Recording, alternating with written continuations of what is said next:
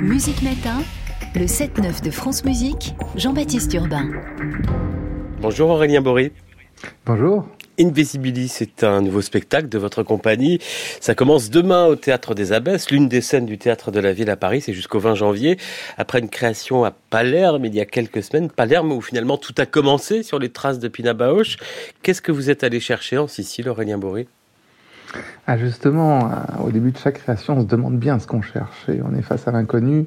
Et j'ai répondu à cette invitation du Théâtre Biondo à Palerme et je ne savais pas, euh, j'espérais tomber sur, euh, d'une certaine manière, l'inattendu, mais on ne sait pas comment le, débusquer, cet inattendu. Et moi, c'est en fait en allant voir à la galerie à Batellis, en allant voir un peintre que j'aime beaucoup, qui est Antonello, Antonello de Messine, euh, il y avait a une magnifique Annunziata à Palerme et euh, donc j'allais la voir. Mais en fait, c'est pas elle que j'ai vue, enfin je l'ai vue, mais euh, en se dirigeant vers la salle où il y a l'Annunziata, et eh ben on est obligé de passer devant cette fresque murale qui est le Triomphe de la mort, une, fresque du XVe siècle. Et là, j'étais littéralement arrêté.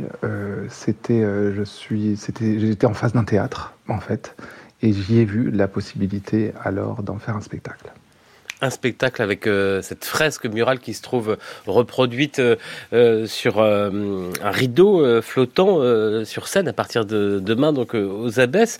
Mais il y a ce lien aussi avec Pina Bausch, son spectacle Palermo. Quel lien vous avez fait?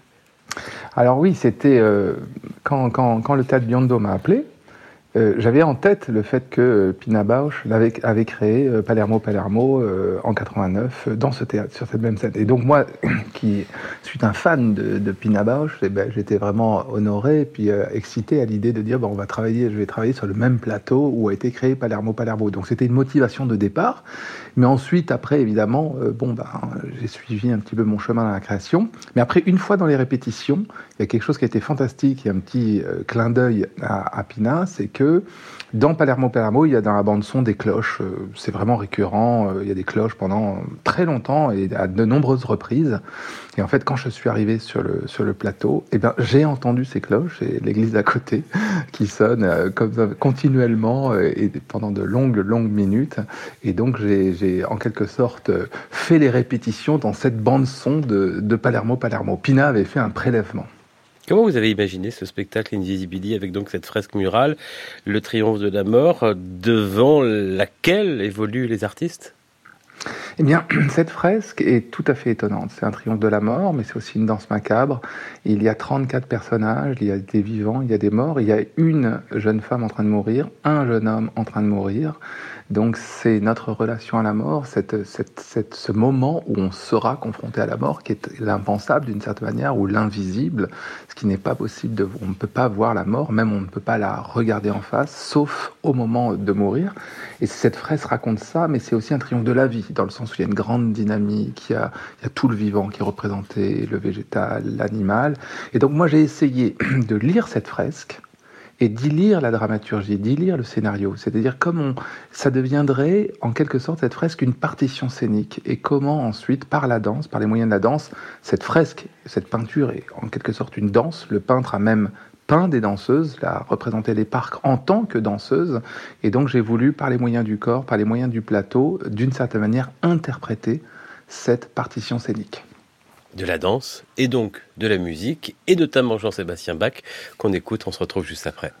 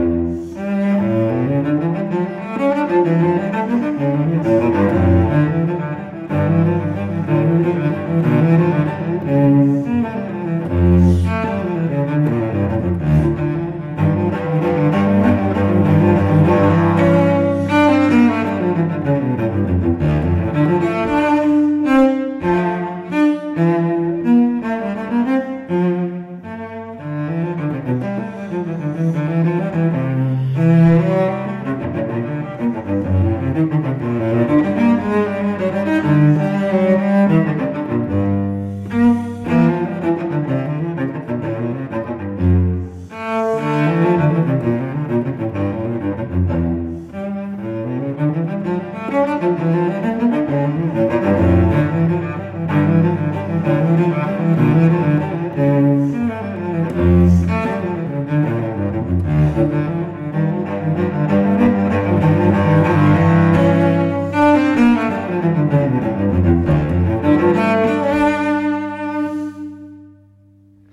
gigue de la deuxième suite pour violoncelle de Jean-Sébastien Bach ici avec Valérie et Mar, une musique qu'on entend dans Invisibilis, si j'en crois le programme de salle du spectacle, puisque la création française, c'est demain au Théâtre de la Ville à Paris sur la scène des Abbesses jusqu'au 20 janvier avec votre compagnie Aurélien Bory. Comment vous avez imaginé construire la musique de ce spectacle? Comment on entend ce, Bach par exemple? Eh ben, au saxophone, c'est Gianni Gebbia qui le joue sur scène. Donc c'est une transposition pour, saxophone. Euh, d'ailleurs c'était étonnant pour moi de la réécouter au violoncelle. Euh, à l'instant, au, au, saxophone c'est tout à fait étonnant, euh, au saxophone alto. Et donc, euh, ben, la rencontre avec Gianni Gebbia a été très importante. En fait, j'ai essayé de rencontrer les artistes avec lesquels j'allais travailler, qui étaient tous palermitains, en allant euh, voir des spectacles, en allant au concert. Donc, c'est comme ça que j'ai rencontré Gianni Gebbia, un grand musicien euh, de jazz, qui a aussi travaillé dans, qui travaille dans le théâtre aussi, qui accompagne Heiner Goebbels notamment.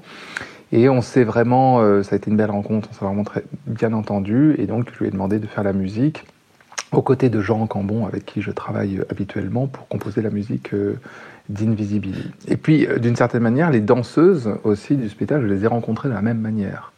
Euh, en faisant des ateliers sur le plateau de Biondo, en faisant des auditions. Et il y a eu aussi la rencontre avec Chris Obey, un Nigérian, qui est devenu euh, artiste en arrivant à Palerme. Il a migré, euh, il a pris des bateaux à 17 ans. Il est arrivé à Palerme et est devenu euh, artiste, musicien, et il vit à Palerme. Et donc, j'ai été l'écouter chanter et j'ai eu envie qu'il soit dans le spectacle. Ça fait combien d'artistes en tout sur scène, de ces danseuses, ces musiciens? Quatre danseuses, le chanteur Chris Obey et le musicien Gianni Gebbia tous de Palerme. Vous les avez rencontrés, euh, vous avez choisi comment? Vous les avez rencontrés d'ailleurs comment ces danseuses? Alors en, travaillant sur le plateau, j'avais, je voulais en fait arriver et, finalement euh, que notre rencontre soit le plateau. Et donc le travail, donc j'ai organisé des, demandé à Biondo d'organiser des, workshops, des ateliers où euh, j'invitais tout type d'artistes qui voulaient venir, danseurs, acteurs. Euh, voilà, artiste de cirque. Et donc ces, ces, quatre danseuses euh, m'ont vraiment ébloui et j'ai eu envie de travailler avec elles. Invisibility, triomphe de la mort ou triomphe de la vie, on peut dire les deux? Absolument. C'est jusqu'à euh, jusqu'au 20 janvier, ça commence demain au théâtre de la ville sur la scène des Abbesses à Paris, avec aussi, je crois, la musique d'Arvo Part. Elle est aussi jouée au saxophone? À l'harmonium. Et l'harmonium, il y a beaucoup de choses par rapport au souffle dans ce spectacle, puisque finalement c'est le souffle de la vie. Et quand on s'arrête de vivre, le souffle s'arrête également. Donc euh, d'où euh, Gianni Gebbia et son saxophone, d'où un bateau pneumatique aussi sur le plateau qui, qui est cette réserve d'air pour un harmonium. Donc c'est aussi la rencontre improbable entre des objets euh, voilà, qui n'ont rien à voir, un harmonium et un bateau pneumatique, mais aussi qui ont une propre dramaturgie dans le spectacle. Donc euh, là, euh, Arvo Part jouait à l'harmonium euh, à la fin du spectacle. Bah, ça donne très envie. Merci beaucoup Aurélien Boré. Je vous en prie. Et eh ben voici Merci à vous. cette pièce, Paris Intervallo. Nous, on l'écoute pas à l'harmonium, mais au piano avec Vanessa Wagner. Merci.